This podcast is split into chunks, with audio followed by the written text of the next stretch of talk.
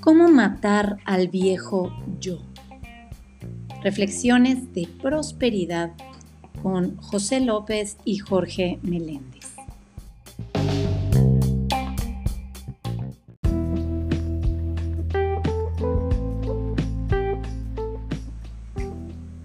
La prosperidad comienza en mi mano o en mi corazón. La envío como un barco de esperanza, de sanación y para su uso mayor, sabiendo que me bendice, así como al que lo recibe y al universo que nos rodea. Muy buenos días. Bienvenidos a otro servicio de reflexiones de prosperidad, cómo matar el viejo yo. Dice un proverbio chino, saber y no actuar es no saber. ¿De qué te sirve tener la información si no la utilizas, si no la internalizas, si no la haces consciente o si no realmente en los momentos claves de tu vida la usas de la misma manera en que la adquiriste. ¿Por qué adquirimos información muchas veces? Porque tenemos una, un hambre, un deseo, una carencia o estamos viviendo una situación.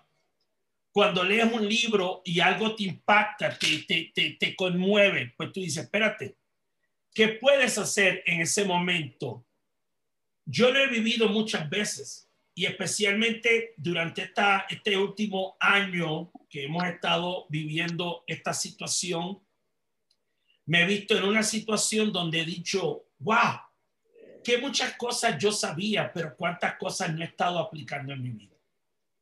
En dónde he estado en negación, en dónde he estado en resistencia, en dónde como diría una pregunta que una vez escuché y la vi en una pared hace 25 años que decía, ¿qué pretendo no saber? ¿Qué cosas pretendo que no sé, pero realmente las sé porque si las supiera voy a tener que hacer algo con ellas? Tomar decisiones, tomar riesgos, esto, hacer elecciones que me pueden costar, sacar de mi vida o tener que decir basta, no más. Entonces, hoy vamos a estar tocando cuál es tu derecho divino. ¿Cuál es tu derecho divino? Pero antes de tocar ese tema, voy a dejar que mi compañero siempre de toda la semana, el gran José López, se pueda dar la bienvenida a todos. Bienvenidos a todos a este otro servicio de reflexiones de prosperidad con nuestra querida Paula, que está aquí también con nosotros, como siempre, acompañándole. Y José, dejo que tú des la bienvenida porque hoy tenemos dos temas. Vamos a completar el tema de la semana pasada, que eran las creencias limitantes acerca del dinero, porque dejamos el séptimo, ese número mágico, para cerrarlo hoy. Y el tema que tenemos para ustedes hoy, que es el tema de tu derecho espiritual. Así que, José, bienvenido. Gracias y buen sábado para cada uno de ustedes. Un tema muy importante el día de hoy, nuestro derecho a entender realmente cuál es nuestro potencial como seres humanos y poder expresarlo. Todos estos principios y estas charlas están inscritos dentro de un concepto que yo le llamo espiritualidad práctica. O sea, espiritualidad que nos permite poner en práctica determinadas acciones en nuestra vida, cambiar nuestros resultados, generar resultados diferentes, poder ayudar a otras personas también a generar resultados diferentes. La prosperidad desde el punto de vista espiritual no es un ejercicio teórico en nuestra mente, no es un ejercicio intelectual, aunque hay un elemento obviamente de creencia y de pensamiento, sino es un ejercicio práctico. No es un ejercicio para que tú estés observando como un espectador tu vida, sino que te lances al terreno a patear el balón, a practicar, a cambiar esos hábitos, a cambiar ese estado de conciencia con el cual podemos transformar nuestra vida. Así que bienvenidos a este encuentro de reflexiones de prosperidad, reinventándonos, creando un nuevo yo, matando el viejo yo, y hoy con un tema que sé que va a ser de mucho valor para todos, incluyéndome, incluyéndome el día de hoy. Muy bien. Primero, como les dije, voy a resumir un poquito primero las primeras seis creencias limitantes acerca del dinero que tocamos la semana pasada para que ustedes eh, veo que también voy a pedirle a Paula que las vaya poniendo en la pantalla para aquellos que no estuvieron la semana pasada puedan verlo. La primera creencia limitante acerca del dinero es el dinero es el rey del mundo. Creemos que todo se mueve por el dinero y no. El dinero es simplemente, por decirlo de esta manera, el dinero es una manifestación física de una energía que primero existió, porque al principio lo que había era un intercambio.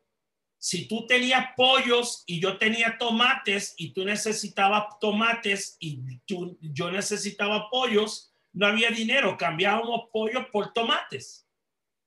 Luego, si tú sembrabas maíz y yo tenía vacas, pues entonces, ¿qué hacía? Tú cambiabas o leche por el maíz o carne por el maíz. Era un intercambio de bienes.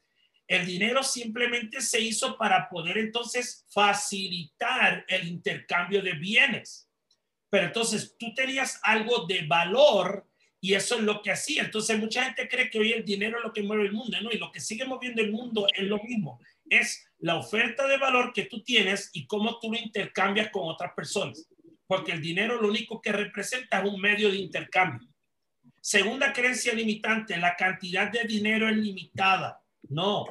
Sí, cuando, cuando tú piensas que el dinero, la cantidad de dinero es limitada, entonces te estás poniendo un tope, te estás poniendo un techo, cuando en realidad el dinero es ilimitado. Sea, desde que Richard Nixon eliminó a principios de los 70 que la cantidad de dinero que tenía un país estaba limitada a la cantidad de oro que tenía el país, ya el dinero dejó de tener un valor limitado o respaldado por la cantidad de oro. Ya el dinero es un medio es un papel que simplemente simboliza cómo tú lo utilizas y eso es ilimitado. Por ejemplo, ahora mismo toda esta situación que está pasando, los países están imprimiendo más dinero, es lo único que están haciendo. Imprimiendo más dinero para cubrir los costos, pero no necesariamente lo pueden respaldar con una valía en oro como era, era lo que se hacía en el pasado cuando el dinero tenía un valor denominal o nominal. Tercero, el dinero que recibes viene a expensas de otra persona. Si tú piensas, ay, es que lo que le voy a cobrar a José, entonces ya José va a tener menos por cobrarlo. Entonces estoy pensando que yo no puedo cobrar un bien, un servicio, porque entonces le estoy quitando dinero a otro. No. José está tomando una decisión responsable de invertir su dinero a través de un producto que yo le estoy ofreciendo. Y por eso es que entonces él toma la decisión de invertir en ese dinero como él lo hace. Eh, por eso él se educa en cómo él quiere usar su dinero, en cómo él quiere invertir su dinero, de qué manera él quiere invertir en su bienestar o en su crecimiento, si es un taller, un producto, un servicio. Número cuatro, el dinero cambia a la gente. Y esa es muy buena. El dinero no cambia a la gente. El dinero lo que hace es mostrar en la condición que se encontraba la persona. El dinero no te hace, el dinero no te cambia, el dinero simplemente muestra lo que ya estaba ahí. Número cinco, el dinero define tu valor. Es, ¿Cuántas veces hemos escuchado? Dime con quién andas y te diré quién eres. ¿Cuánto tienes? ¿Cuánto vales? No, el dinero simplemente dice una cosa, pero el dinero no define tu valor por, qué hay gente que lo pierde todo y lo vuelve a recuperar? Porque tienen claro que ellos son un canal de manifestación para co-crear con el universo una manifestación física de una forma abundancia. No todas, una. Porque hay gente que puede tener mucho dinero y mala salud, porque tal vez piensan que el dinero es todo cuando no, simplemente la prosperidad es una manifestación como nos habíamos, hemos estado hablando de seis áreas de tu vida, de tu salud, de tu relación, de tu trabajo, de tu bienestar, del sexo, sexualidad. Hay muchas manifestaciones y vamos a trabajarlas. Hoy simplemente estamos enfocando en creencias acerca del dinero en esta primera parte y luego cuál es tu derecho espiritual. Ahora, Seis, antes de pasarle el micrófono a José para hablar de la última creencia que la dejamos pendiente para esta semana, es el dinero resuelve todos tus problemas. No, el dinero no va a resolver todos tus problemas. El dinero solamente va a resolver tus problemas de dinero. Pero si tú eres un patán y no sabes cómo eh, relacionarte con la gente, el dinero no te va a resolver el que tú no sepas cómo tratar a la gente. Si tú eres una persona que nunca ha trabajado con tu comunicación o cómo te relacionas con la gente, el dinero no va a resolver eso. Si tú eres una persona que no sabes cómo manejar el dinero, el dinero no va a resolver tu problema de cómo manejar el dinero. Si tú eres una persona que no tiene una claridad espiritual, el dinero no va a resolver tu oscuridad espiritual. Si tú eres una persona que a nivel de tu relación de pareja o cuando estás en una relación de pareja no has trabajado en cómo manejar tus relaciones de pareja, obviamente el dinero no te va a solucionar eso. Entonces, el dinero solamente va a resolver tus problemas de carácter económico, pero lo que tiene que ver con mi mentalidad, mi emocionalidad, mi espiritualidad, mis relaciones y tanta, mi, mi amor propio, mi autoestima, no lo va a trabajar, no lo va a resolver. Entonces, bien importante, porque a veces pensamos que un problema es el único problema y esa solución es la única solución. No, ese problema es solamente un área de un problema y esa solución simplemente va a resolver un área de tu vida, no todas las áreas de tu vida. Tú eres un ser integral, tú no eres solamente un ser de un solo aspecto de tu vida. Y esto nos lleva a la séptima y a la última creencia que está, voy a dejar que José después la pueda explicar y es ser pobre, ser pobre es noble o espiritual. Es como si tengo dinero o tengo mucho dinero, pues ya no soy espiritual porque tengo mucho. Si tengo mucho dinero, pues entonces ya soy avaricioso. Entonces, tengo que si, si, si todo lo que he leído de muchas doctrinas sagradas o de, la, de, de las historias bíblicas o de muchos documentos sagrados es, no, si tú quieres ser realmente próspero, pues tú tienes que ser pobre, tú tienes que ser noble, tienes que ser solamente espiritual, no aspirar, sino conformar. Entonces voy a dejar que José entre en detalle porque esta última tiene que tocar muchos aspectos a veces genera muchos conflictos para la gente y envuelve romper muchas creencias y muchos mitos que hemos tenido durante muchos años. Así que voy a dejar que José entre a hablar de esta séptima creencia sobre ser pobre o noble. ¿El ser pobre es noble o espiritual? José, todo tuyo. Gracias. Em, quiero, eh, entrando en esta, para mí esta creencia es como la, como la madre de todas las creencias, ¿no? Es como, quizás como el origen de, de muchas de, los miedos y de las creencias limitantes y de la, y de la encontronazo, yo diría, la nave nodriza, dice, eh, encontronazo que sentimos con este tema de la abundancia, especialmente la abundancia material, la abundancia del dinero. Em, antes de meterme ahí, quiero, quiero decirles, Aquí en estas siete creencias hay una, con estas siete creencias limitantes del dinero hay mucha, mucho trabajo personal por hacer.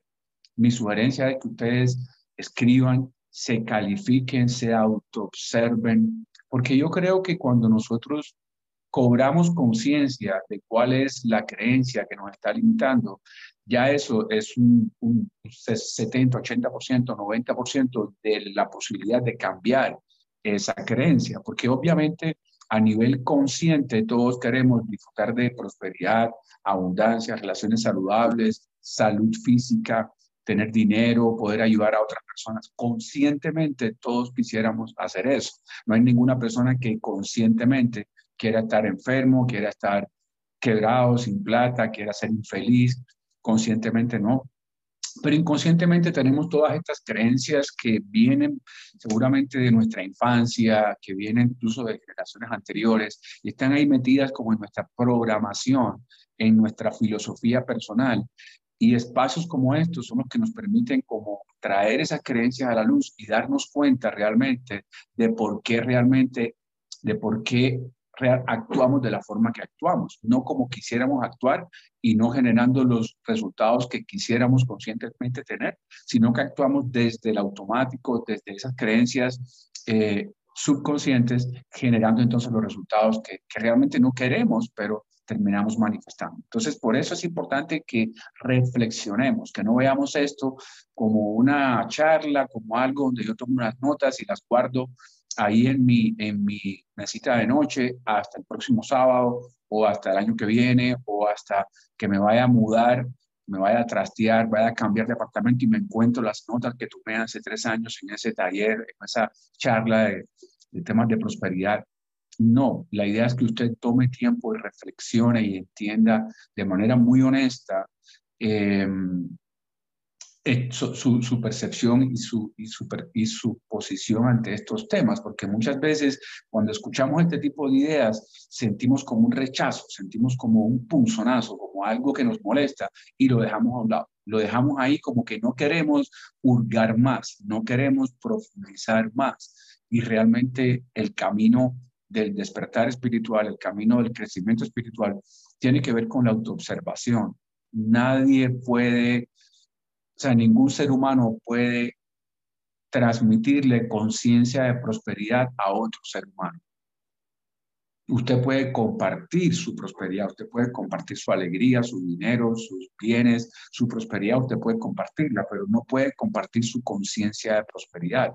Es una decisión personal, es un trabajo de cada uno de nosotros. Entonces, digo esto porque entramos en esta séptima creencia sobre creencia limitante o creencia negativa respecto al dinero, Em, y es una, como les decía, para mí es una de las que más arraigadas tenemos en nuestra mente, precisamente porque todos o casi todos venimos de una formación judeo-cristiana, sea que seamos católicos o cristianos o que no seamos de ninguna religión, pero ahí en nuestra formación, nuestros padres, nuestros abuelos, nuestros bisabuelos, nuestros tatarabuelos fueron formados dentro de esa percepción y está dentro de nuestro ADN. Y es esa idea de que la riqueza está asociada con algo negativo, de que la pobreza está asociada con algo positivo. Y quiero decirte esto, para mí realmente no hay nada espiritual y no hay nada noble en ser pobre. Hay muchas personas que son pobres y no son espirituales. Hay muchas personas que son pobres y son delincuentes, son ladrones, o son asesinos, ¿verdad? Igual que hay personas que tienen dinero y también son malas personas. Entonces el dinero como tal no crea ningún tipo de bienestar.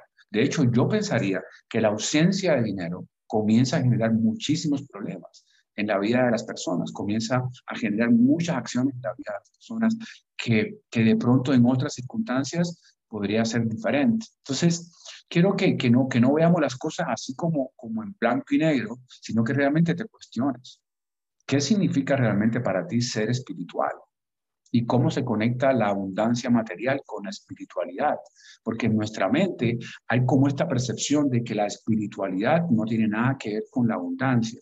Como que para ser espiritual hay que hacer un voto de pobreza, hay que hacer un voto de, de, humildad y hay que meterse en un convento o en un, en un lugar allá en una montaña, aislarse del mundo y, y eso puede ser una opción, yo no digo que no, puede ser una opción para una persona que quiera caminar ese camino espiritual.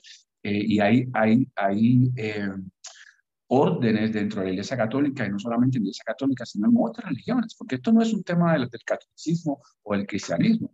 Esto es un tema que si ustedes van, yo estuve en Ashram, en la India, donde habían miles de personas observando votos de pobreza porque eso los lleva a la iluminación. Lo mismo pasa en la China, lo mismo pasa en el taoísmo o pasa en, diferentes religiones. Entonces no es un tema inherente a la religión católica o a la religión cristiana. Es un tema que está latente en todas las religiones. Esta idea de que la espiritualidad eh, va en contravía de la abundancia. Y si tú internamente tienes esa idea y tú crees que para poder eh, agradar a Dios, para poder ser una mejor persona, debes repudiar la riqueza, debes repudiar la prosperidad y la abundancia.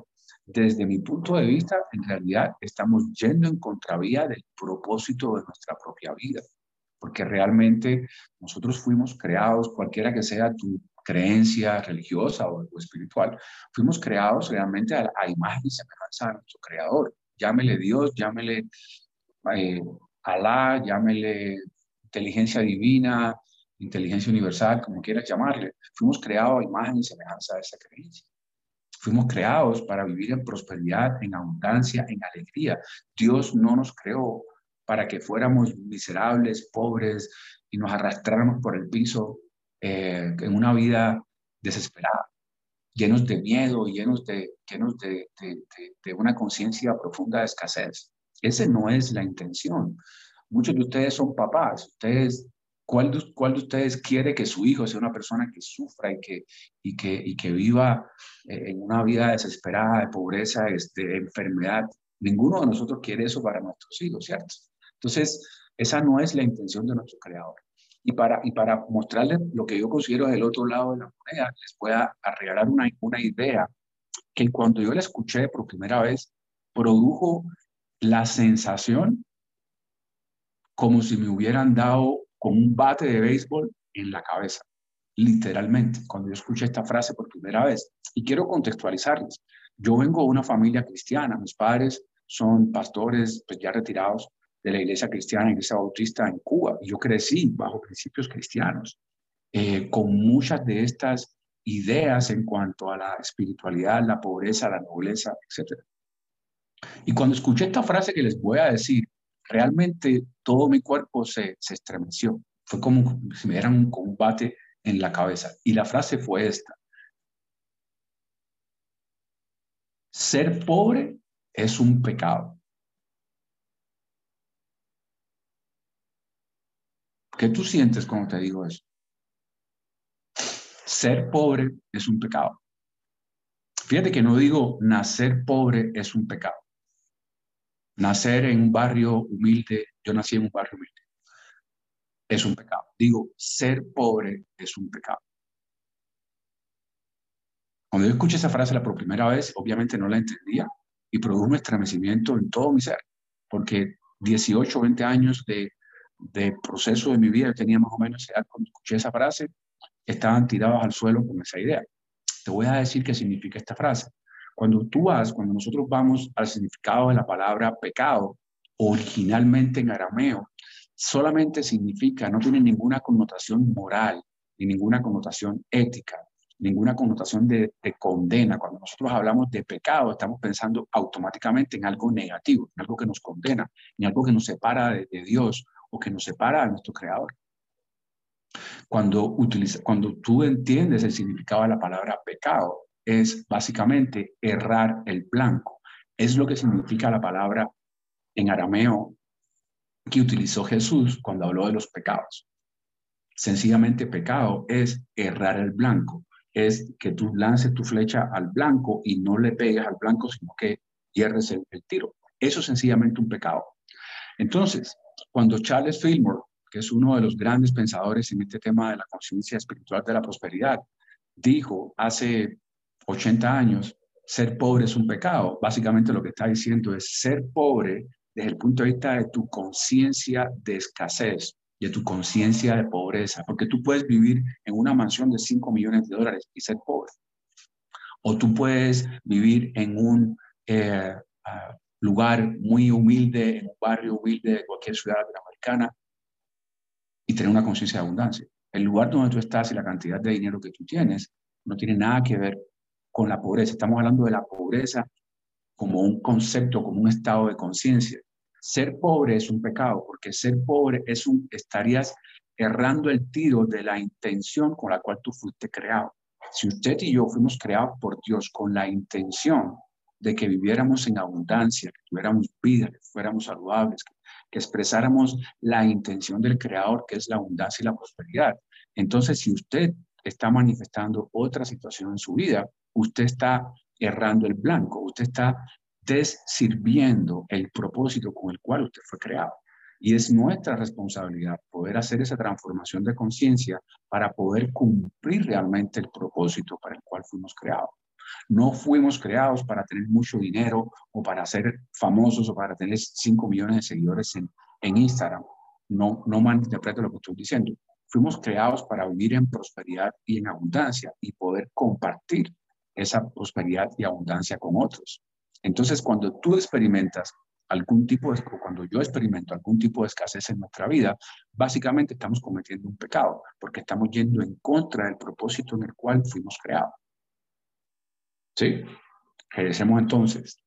No hay nada noble, no hay nada sabio, no hay nada espiritual en ser pobre, porque ser pobre es ir en contra del propósito en el cual, por el, o para el cual fuimos creados. Reflexiona sobre eso, piensa qué sientes sobre ese tema, cuáles son tus ideas, cuáles son tus percepciones al respecto.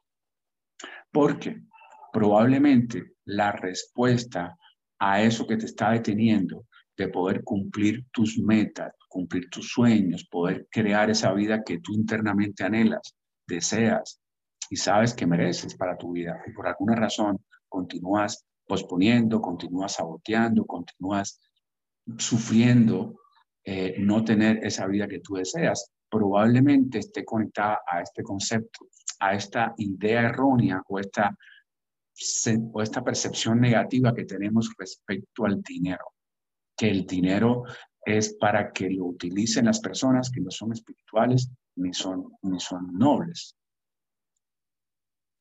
Reflexiones sobre eso.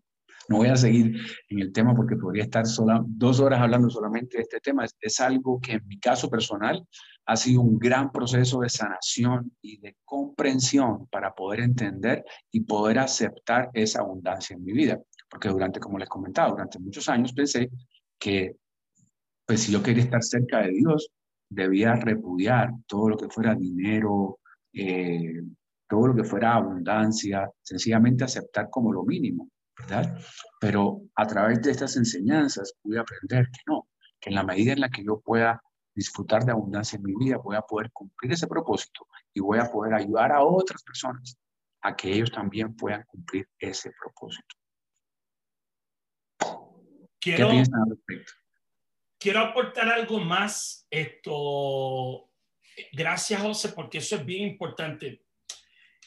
Aquellos de ustedes que están viendo esto por primera vez, eh, quiero dar un poquito de contexto porque también esto puede ahondar un poquito en este tema que está hablando José. Este servicio nace porque Randy Gage comienza eh, un servicio en inglés y él dice, José, Jorge, yo entiendo que ustedes tienen estos principios los pueden aplicar y los pueden compartir con otra gente. Ahora, Randy ha dicho dos cosas que creo que es bien importante tomar en cuenta. Él dice, esto es un ministerio de prosperidad y él dice, lo dice claramente, esto es con, no es algo sin fines de lucro, es algo con fines de lucro. Ahora, ¿por qué es importante decir eso? Y aquí voy a hablar por mí.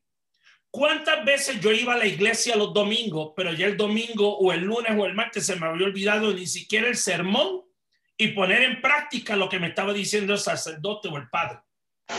Ahora, ¿qué pasa cuando ahora la oportunidad es concientizar y poner esto en práctica? Porque mira, ¿por qué esto no es un taller y es un servicio semanal? Porque nosotros no estamos buscando darte soluciones, nosotros estamos mirando qué estás practicando en tu vida. Porque nuestra mente está entrenada a buscar soluciones. Y como estamos entrenados a buscar soluciones a veces temporáneas para resolver el momento, entonces muchas veces no lo convertimos en práctica. Vamos de solución a solución a solución y no convertimos algo en una práctica. Y lo bueno que tiene este, este, esto que estamos haciendo, y esto lo digo a nivel personal mirándolo de afuera, no porque yo estoy aquí como un cofacilitador, es, ok, ¿Cómo estás practicando esto en tu vida? ¿Lo estás buscando como una solución o lo estás incorporando como un desarrollo de conciencia, de práctica y de aplicación en tu vida? Porque si lo buscas como una solución de aquí a tres semanas o aquí a tres meses o de aquí a tres años, voy a estar en otro servicio diciendo, nuevamente estoy repitiendo un mismo ciclo. Por eso empecé el servicio de hoy con un proverbio chino que saber y no actuar es no saber. ¿Cuántas veces sabemos que tenemos que hacer ejercicio, pero no lo hacemos hasta que entonces no nos diga el cuerpo o un médico, mira, tienes una condición de salud severa? ¿O cuántas veces sabemos que tenemos que aprender a manejar el dinero, pero como no aprendo a manejar el dinero, entonces vivo para hacer dinero, pero no vivo para que el dinero trabaje para mí? O sea, no, no, y por eso me encanta lo que José dice, porque si yo no empiezo a convertir esto en una práctica, se va a seguir convirtiendo en algo temporero. Y pregúntate ahora mismo, mi mente está aquí mirando como el pescar. Bueno, vamos a ver qué me dice Jorge José que lo pueda servir y me sirva para esta semana para sobrevivir. Yo no voy a juzgarlo. Yo no estoy aquí para juzgarlo. Pero pregúntate, ¿cuánto tiempo lleva mi vida en ese tipo de mentalidad o actitud simplemente buscando pescar remedios en vez de buscar prácticas, aplicar prácticas. Y tarde o temprano o convierto esto en una forma de vida o sigo viviendo de esta manera buscando simplemente remedios, la botánica, como dicen, la, la botica. Entonces, es un momento importante de mirar qué tipo de trabajo requiero hacer conmigo, qué tipo de trabajo requiero para realmente, más allá de encontrar una solución, cambiar mi forma de ver mi vida, la vida y lo que quiero hacer. Entonces, esto nos lleva al tema de hoy. Y el tema de hoy es la insatisfacción espiritual. ¿Cuál es tu derecho espiritual? Ahora, vamos a mirar una cosa. ¿Qué, qué, qué, tiene que decir esto de insatisfacción espiritual? ¿Qué es? Si lo fuéramos a definir, la insatisfacción espiritual es un nuevo estado mental en el que tú puedes vivir en gratitud por lo que tienes, mientras tienes un hambre y un deseo interno de ser más. Este deseo causa que quieras desarrollar sueños mucho más grandes y estos sueños requieren que crezcan más para lograrlos. Descubres que tu manera de pensar actual no te llevará o servirá para alcanzarlo.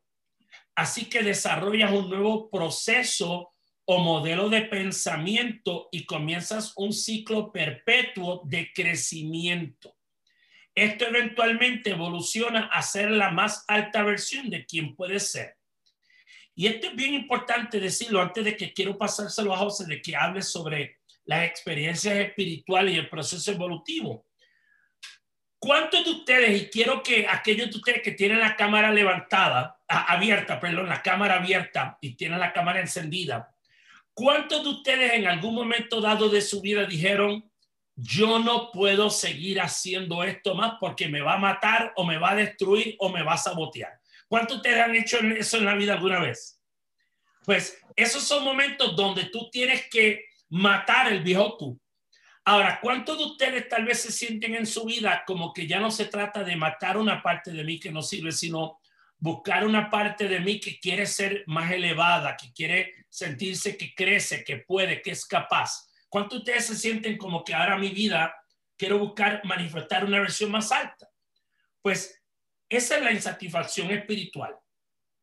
Esa parte interna donde dice, tú puedes ser más, pero ¿cómo lo hago? ¿Qué tengo que empezar a poner en práctica? Siento que tal vez tengo un gran libro, tengo un gran aporte, o, quiero vivir mi vida donde ya no vivo estresado o por el dinero, o no vivo pensando por qué sigo a veces, sé que puedo dar más, pero no lo acabo de dar. Y yo no te estoy diciendo que dejes tu trabajo y que te vuelvas un emprendedor, no. Simplemente como en este momento yo sé que dentro de mí vive un espacio más alto. Puede ser mental, puede ser emocional, puede ser familiar, puede ser económico, puede ser de salud, puede ser algo tan simple como que quiero cumplir mis 60 años y quiero correr un maratón porque sé que dentro de mí puedo a los 60 años hacer algo que nunca hice a los 20, a los 30, a los 40, a los 50. No tiene que ser algo que la gente lo va a decir, wow, esto quedó para la inmortalidad. No, quedó para ti porque dentro de ti hay un deseo, hay una insatisfacción. Entonces, vamos a entrar ahora en esta parte de hablar de cómo tú puedes crear un proceso evolutivo para tener quiebres o romper barreras, porque tal vez algunos de ustedes quieren matar un viejo tú. Dice, no, ya yo no puedo seguir dejando que mi ira siga matando mi relación de pareja o mis relaciones, o no puedo dejar que el odio, el resentimiento, y quiero matar esa parte de mí que sigue viviendo con odio. Puede ser que algunos de ustedes estén aquí porque quieren matar ese viejo tú.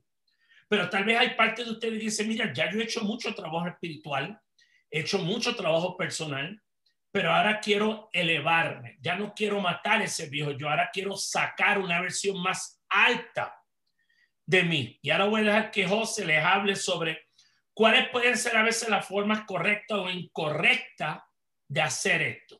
José. Claro que sí, mi hermano. Eh, miren, este tema del descontento espiritual es para mí es clave en este proceso de, expansión de conciencia y de crecimiento, porque es la, es, la, eh, es la esencia misma, es la esencia misma del proceso. Para describirlo de una forma que podamos entender qué es lo, qué es lo contrario al descontento espiritual. Lo contrario al descontento espiritual es el conformismo, es la aceptación eh, incuestionada de una realidad que no me gusta, eh, es, la, es la, mediocridad, el hecho de, de, conformarme, de quedarme estancado, el hecho de, de, reconocer que puedo tener talentos o ideas o dones, pero me da miedo ir allá afuera y, buscar la, forma de, expresar. Eso es, lo, eso es lo contrario al descontento espiritual. El descontento espiritual implica que esa fuerza que nos creó, llámale como tú le quieras llamar, yo le llamo Dios por mi, por mi fe, pero tú le puedes llamar como tú quieras, la fuerza, la, la, la, la, la, mente divina, el universo, como quieras llamarle, te creó para que tú te expandas infinitamente, no para que te quedes detenido en algún punto de ese crecimiento. Muchos de nosotros llegamos a determinados momentos de nuestra vida donde, encontramos ciertos espacios de comodidad. Es parte del funcionamiento de nuestra mente subconsciente. Nuestra mente subconsciente, como sabemos, automatiza todos los procesos y muchas veces también automatiza el ser. Lo único que la mente subconsciente no debe nunca automatizar es el ser. Puede automatizar todo lo que sea el hacer. Para eso nos sirve para automatizar el hacer, pero el ser está determinado por tu cualidad o tu esencia espiritual. Y esa cualidad o esencia espiritual es ilimitada, es infinita, puede ser expresada, puede ser expresada al infinito. Sí, tú puedes tener dentro de ti. Mi nombre es Faraón Love Shadi. Bueno, hoy voy a. Ya, listo. Gracias, Pablo. Em, hay infinitas. Del racismo hay infinitas ideas. Muchas las personas que, que, están en el mundo, maldita hora que, que, que es el racismo. Yo, les voy a explicar. A ver. Listo, ahí ya salió el hombre, ya estaba ahí. Em, entonces, este tema del, del, del descontento espiritual o el descontento divino también como se le habla, como, como se refiere. Es, es, importante que lo entendamos. No se trata de vivir inconforme, peleando por todo y no, y no entender o aceptar todas las bendiciones que tenemos. Precisamente el descontento espiritual comienza, como decía Jorge, por el agradecimiento y la aceptación de la perfección de mi vida. Que tal y como yo estoy en mi vida, tal y donde yo estoy en mi vida hoy, es perfecto, sin juzgarlo, no puede haber descontento espiritual si tú no aceptas la perfección de tu vida en este momento. Tal y como estoy en este momento, en este lugar, en estas condiciones, es perfecto. Y a partir de aquí, sin juzgarlo, sin criticarlo, puedo crecer, puedo expandir, puedo expandir mi conciencia, puedo eh, crear diferentes proyectos, puedo crear un, estilo de vida diferente. Esa, ese, ese impulso creativo del universo, o sea, la vida la evolución va en un constante proceso de evolución, de creación, de expansión. La vida no se contrae, la vida se expande. Entonces, ese descontento espiritual tiene que ver con esa expansión. Dentro de ti puedes tener 95 años y querer eh, cruzar el, el, estrecho de la Florida como hizo una señora hace unos años, eh, nadando. O sea, pueden haber infinitos ideas o, proyectos o deseos dentro de ti. No tiene nada que ver con la edad, no tiene nada que ver con la profesión, está latente dentro de cada ser humano. Esa fuerza vital dentro de cada uno de nosotros es lo que ha permitido que la sociedad evolucione.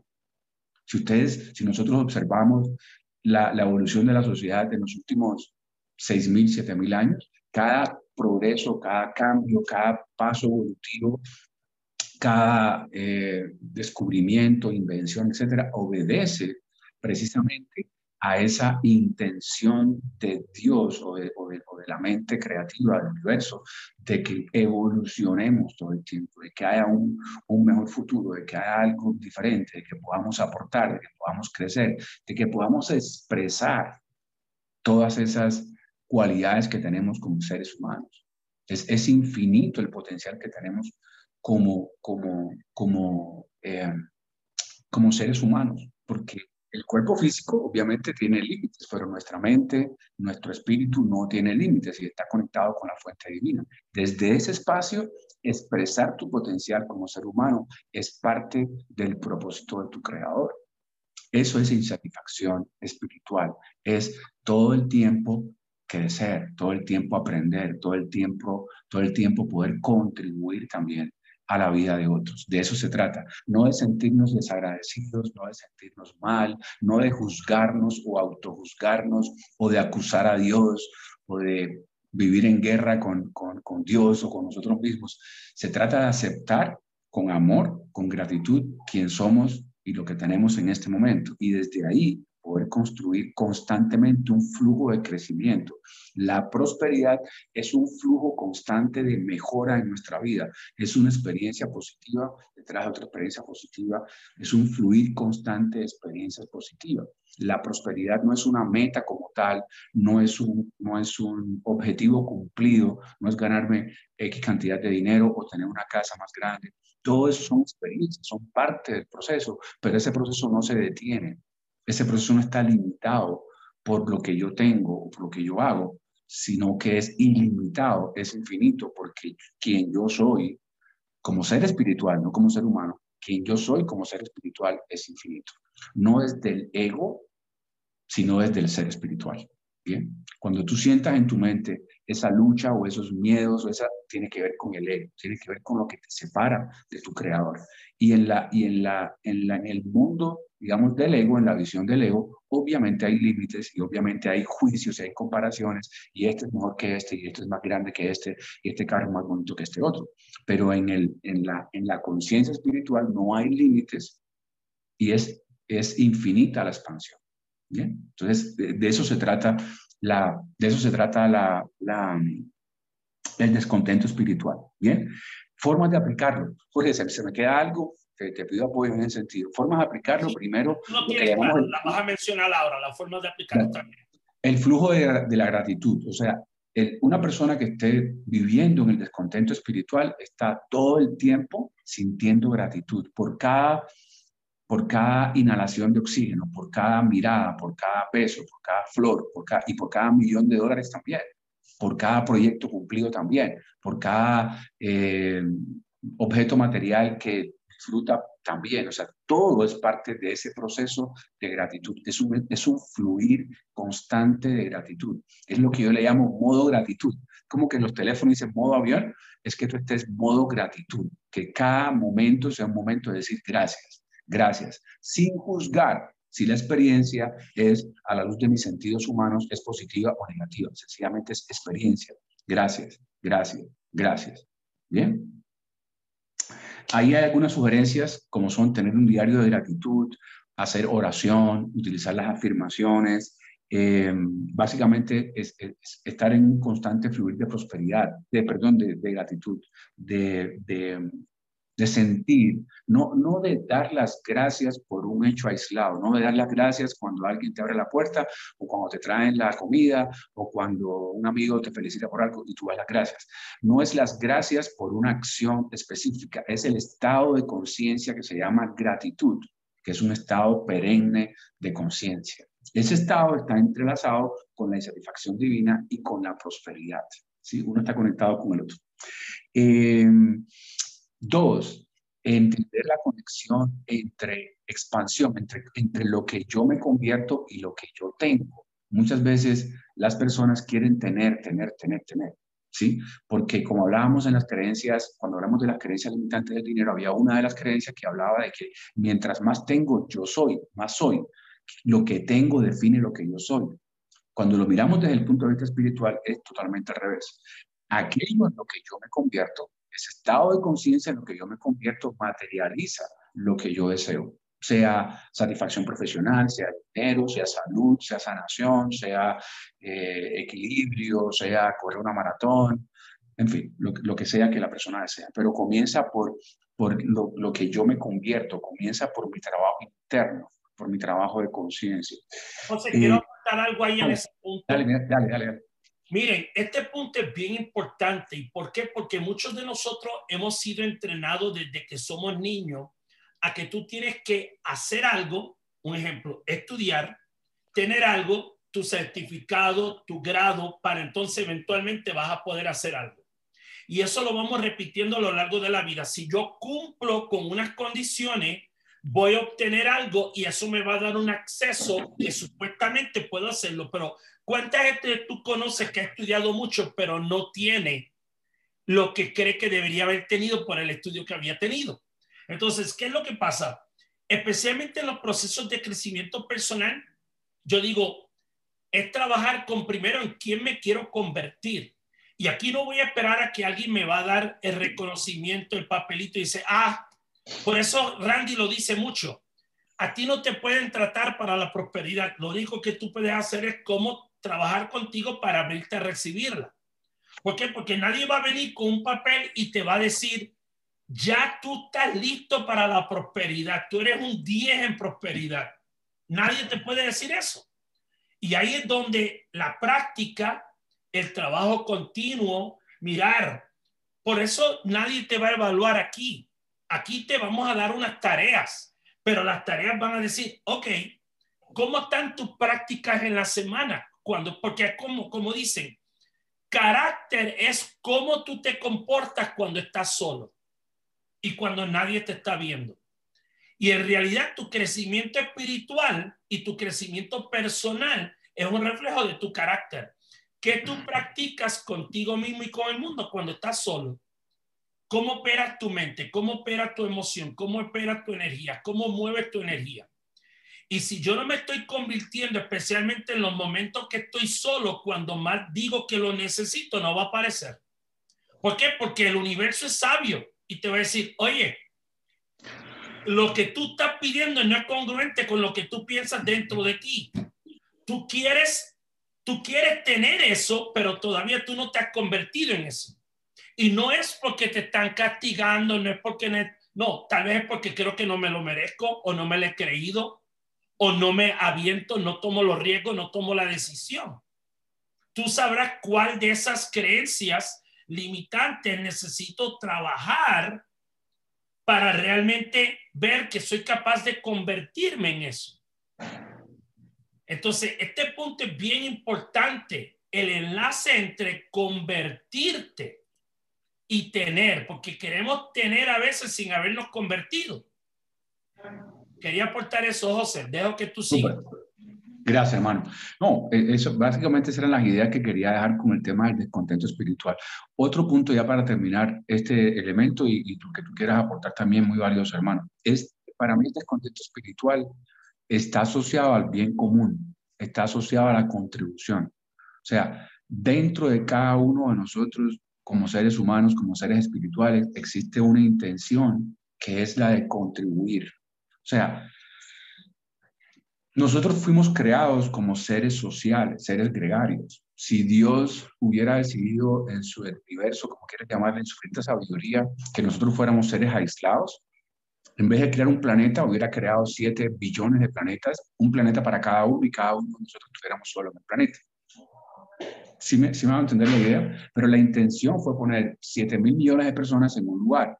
¿Por qué? No es un accidente, no es una casualidad, es una, hay una intención. ¿Cuál es? Que colaboremos, que trabajemos juntos, que nos apoyemos unos a otros. Entonces, normalmente un indicador que te permite ver ese proceso de descontento espiritual está en que lo que tú deseas hacer y lo que tú, te, y lo que tú ah, tienes la intención de hacer tiene un beneficio que no solamente es para ti.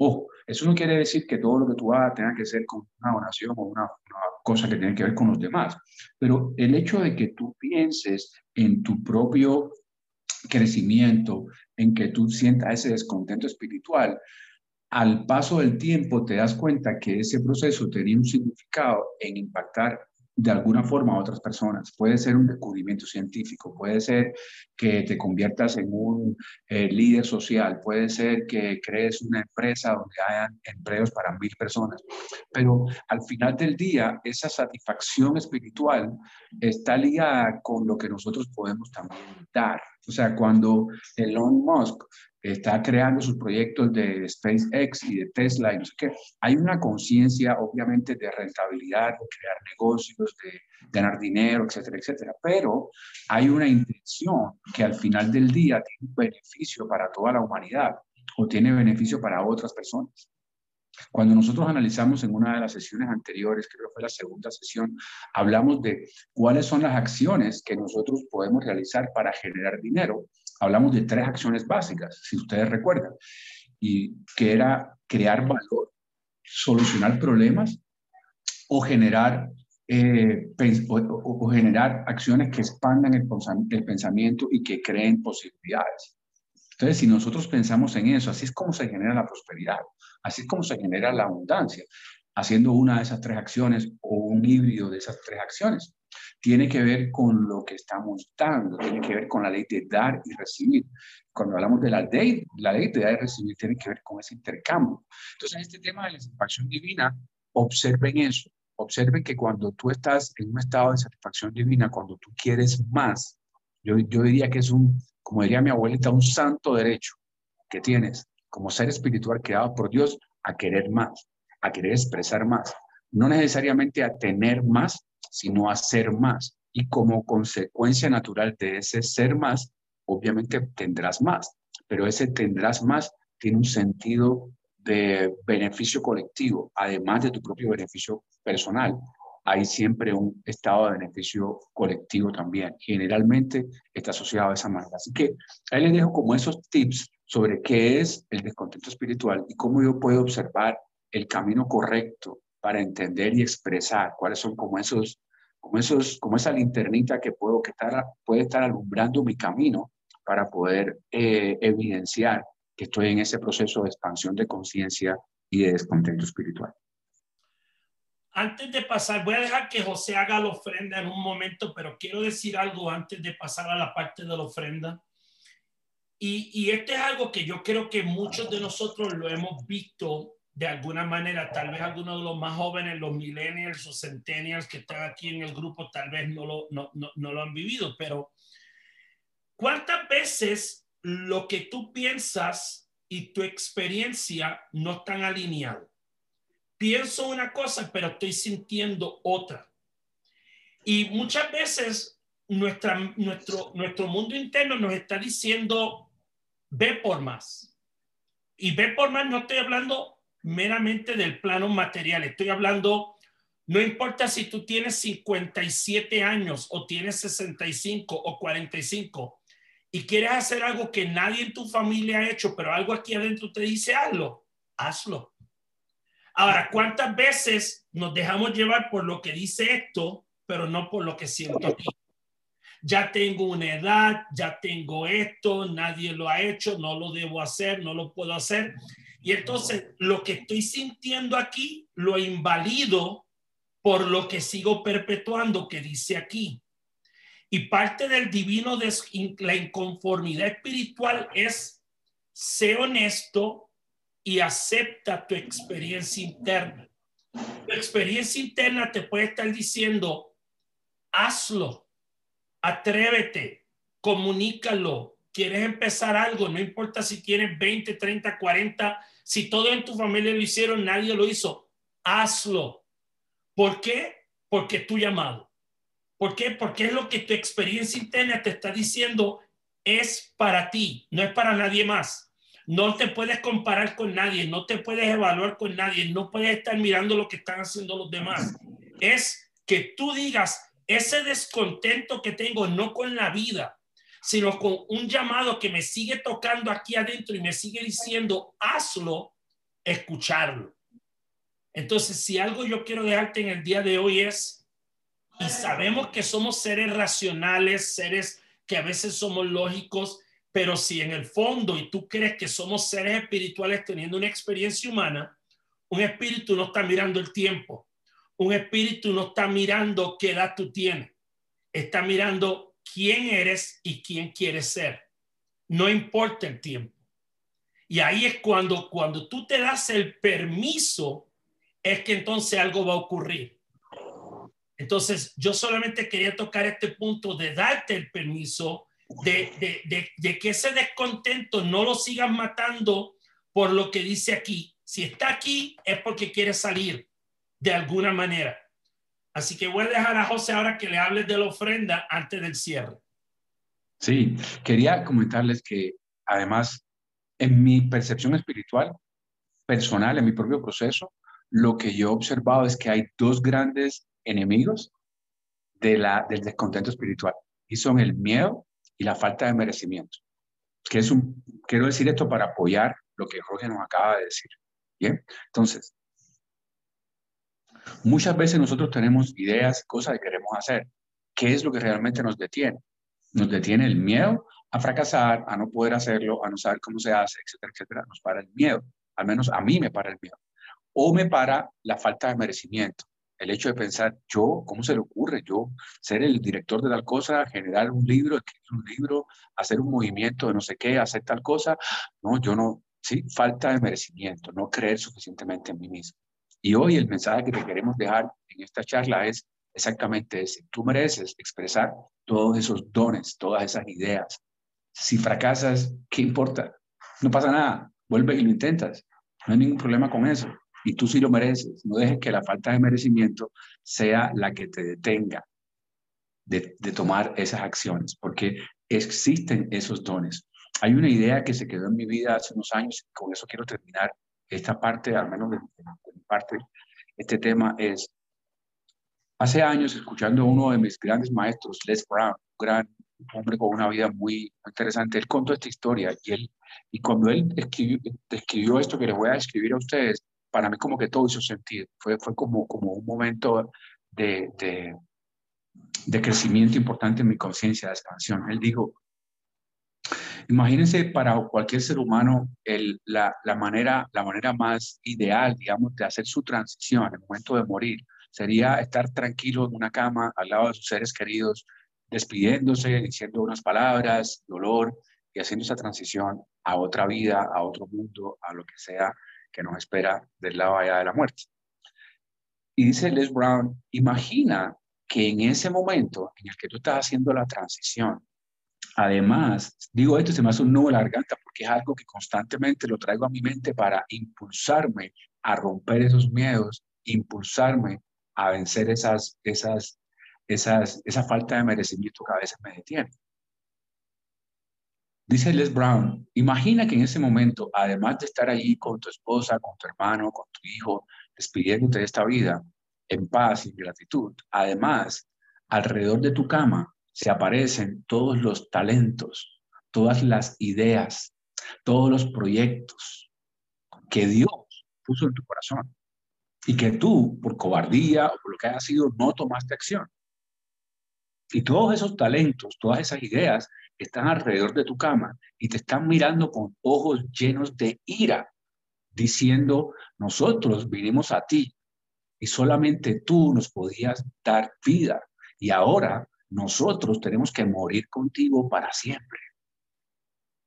Y la pregunta que hace Les Brown y la pregunta que les dejo esta tarde es, ¿cuáles son esas ideas? ¿Cuáles son esos talentos? ¿Cuáles son esos proyectos que solamente tú les puedes dar vida? Y que si tú hoy dejas de vivir en este mundo, se van a morir contigo. Eso es descontento espiritual. Es tu derecho espiritual dado por Dios a expresar tu máximo potencial. Es básicamente eso. ¿Listo? Dicho eso, vamos entonces a, repetir juntos nuestra ofrenda. ¿Qué significa esto de la ofrenda? Pues nosotros hacemos esta, esta reunión eh, con el fin de generar conciencia. Lo hacemos abiertamente al público, no cobramos nada. Tanto Jorge como yo somos coaches, pudiéramos poner 30 eh, dólares al mes, una membresía o no sé qué. No lo hacemos de esa manera, lo hacemos de manera abierta. Pero también generamos la oportunidad de que las personas que sientan en su deseo del corazón puedan hacer también una ofrenda para, para aportar y para apoyar este trabajo que estamos haciendo. Dentro, de la, dentro del chat, quiero darle las gracias especialmente a Paula, que es el, corazón que mueve este, este, este equipo, está pendiente de todos estos temas. Nosotros tenemos una página en Facebook, página, página en YouTube, una página en Spotify, donde ustedes pueden gratuitamente ver los videos, tomar notas, estudiar, compartirlo con otras personas, etc. Entonces, toda esa información está ahí en el chat. Nos reunimos cada sábado a las 12 del día, hora de Colombia, 11 del día, hora de México, para compartir estas, estas enseñanzas. Ahí también van a encontrar información sobre el último libro de Randy Cage, se llama eh, Renacimiento Radical, excelente libro, súper recomendado. Nosotros no ganamos dinero por hacer eso, lo recomendamos porque sabemos que va a aportar muchísimo a la vida de las personas que estén listos para, para leer. ¿Listo? Entonces, dicho eso, quiero pedirle a Paula, a Paula si, puedo, si podemos tener ahí la, la oración de la, de la ofrenda. A ver si lo puedo ver. Listo, afirmación de prosperidad. Quiero que ustedes en este momento... José, ¿puedes escribir el, el libro, por favor? Disculpa. Mandalo. El libro está ahí en el, en el chat. Eh, Lo van a volver a colocar ahora al final, Ernestina. Ok, gracias, gracias. Sí. ¿Listo? Muy bien. Entonces, este tema de la, de la afirmación, pues mi invitación es que tú en este momento tomes una respiración profunda y vayas a tu mente, a tu corazón y sientas toda la abundancia, sientas esa prosperidad fluyendo en tu vida. No que lo hagas como, un, como repetir un rezo, repetir una... Esto no es una iglesia, esto es una no iglesia, básicamente. Entonces, eh, repite esta afirmación como un acto de, de, abundancia y de, y de, compartir la abundancia. No es que no tengo dinero, es que a mí no me gusta dar diezmos, listo, perfecto, recibe igual la, la, información, no hay problema, comparte esta información con otras personas, invita, eso es una forma también de circular la prosperidad, listo. Entonces, respira profundamente y vamos a repetir juntos esta afirmación de, de las ofrendas y de la, de la abundancia en nuestra vida. Dice, la prosperidad comienza en mí, sosteniendo esta ofrenda en mi mano o en mi corazón, la envío como un barco de esperanza, de sanación, como un barco de esperanza, de sanación y para su uso mayor, sabiendo que me bendice, así como el que lo recibe y al universo que nos rodea. Gracias Dios. Amén. Con eso bendecimos todas las ofrendas, todos los regalos, que tú quieras compartir con, el, con todo el universo. Muy bien, antes de cerrar con lo que va a ser la afirmación de cierre, en la próxima semana, el tema de la próxima semana y la tarea que te vamos a dar en el día de hoy. Una tarea ya te la mencionó José, pero lo quiero tener claro. ¿Cuál de esas siete creencias acerca del dinero requiero darle de las siete, ¿cuál es una que sé que requiero trabajar fuertemente? Y escribe qué es una acción que vas a tomar en esta semana con respecto a esa creencia. Circula de las siete creencias una. ¿Y cuál es una acción que vas a tomar esta semana para empezar a trabajar con esa creencia para que no te siga limitando en tu relación con el dinero o acerca del dinero? Eso es lo primero. Y segundo, Date un permiso hoy o mañana, tómate unos 10, 15 minutos en soledad solo para escribir si mi descontento espiritual hablara, de qué manera yo quiero expresar o crecer o liberar ese descontento espiritual. Y deja que salga lo que quiera salir. Tal vez algunos de ustedes dicen, quiero donar tiempo a una fundación Tal vez algunos de ustedes dicen, quiero irme a estudiar aunque tenga 50 años, quiero estudiar psicología. Tal vez algunos de ustedes dicen, quiero hacer esto. No busques editarlo. Deja que salga por escrito qué quiere decir ese descontento espiritual, que es tu derecho divino. Tómate unos minutos para escribir hoy. No de que estoy descontento de mi vida, que mi espiritualidad, que mi ser me está diciendo que yo manifieste. Ponlo por escrito para que tú seas el primero que lo leas y lo veas. Esas son las dos tareas. Ah, y número tres, compartir estas reflexiones con tu gente, porque una forma de hacer una ofrenda de amor es dirigir gente a la página, compartir el, podcast de Spotify con tu gente, poner el video en tu muro, eh, la liga en tu muro. Comparte esto que sea eso mismo, un, más que una reflexión, gente que está buscando moverse y compartirlo. Así que esas son tus tres tareas. Número uno, ¿cuál es la creencia y qué acción concreta voy a tomar esta semana a trabajarlo? Dos, sacar un ratito hoy o mañana conmigo y escribir qué diría mi descontento espiritual. Y número tres, compartir esto a través de cualquier medio, sea Instagram, sea Facebook, sea Twitter, compartirlo con dos, tres, cuatro personas, invitarlo. Y el tema de la próxima semana es cómo crear seguridad económica en tu vida. Cómo crear seguridad económica en tu vida es el tema de la próxima semana. Así que gracias por estar con nosotros. Dejo que José cierre con la afirmación de cierre antes de poner la canción de despedida. Gracias, mi hermano. Gracias a todos por este espacio. Sé que la semana aquí todas las personas que están son multimillonarios. Nadie está buscando cómo crear riqueza y seguridad financiera. Es un tema muy candente. Es un tema realmente que eh, eh, ahí es donde yo les hablo de la aplicación práctica. Les voy a decir esto. Cuando yo recibí esta información, cuando nosotros recibimos esta información de Randy hace unos días, estos cinco puntos que vamos a ver la semana que viene sobre la creación de la prosperidad, desde el punto de vista práctico, llevo 25 años trabajando en este tema, 30 años quizás, y, y aprendí mucho. Hubo cosas que me di cuenta que tenía que ajustar. Así que los invito a que estén en este espacio el próximo sábado y que inviten otras personas que realmente estén dispuestos a trabajar en su conciencia para manifestar riqueza, material, abundancia material, eh, libertad financiera en sus vidas. Bien.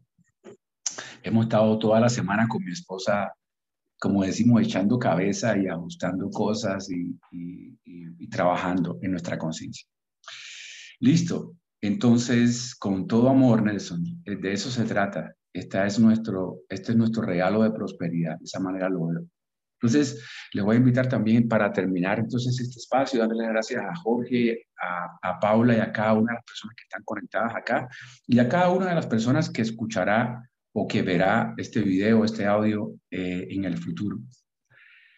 Quiero invitarte a que pongas tus manos en tu corazón, hagas una respiración profunda, si te sientes cómodo, cierres tus ojos y repitamos juntos esta afirmación de cierres.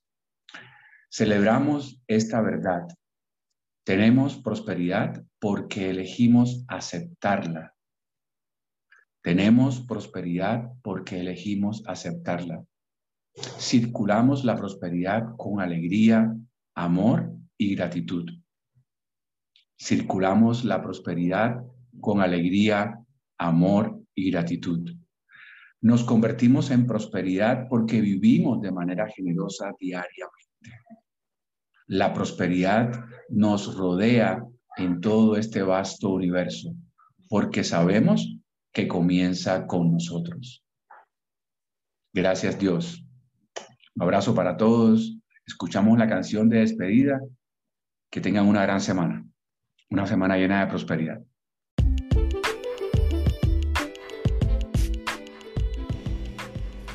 Celebramos esta verdad. Tenemos prosperidad porque elegimos aceptarla. Circulamos la prosperidad con alegría, amor y gratitud. Nos convertimos en prosperidad porque vivimos de manera generosa diariamente. La prosperidad nos rodea en todo este vasto universo porque sabemos que comienza con nosotros.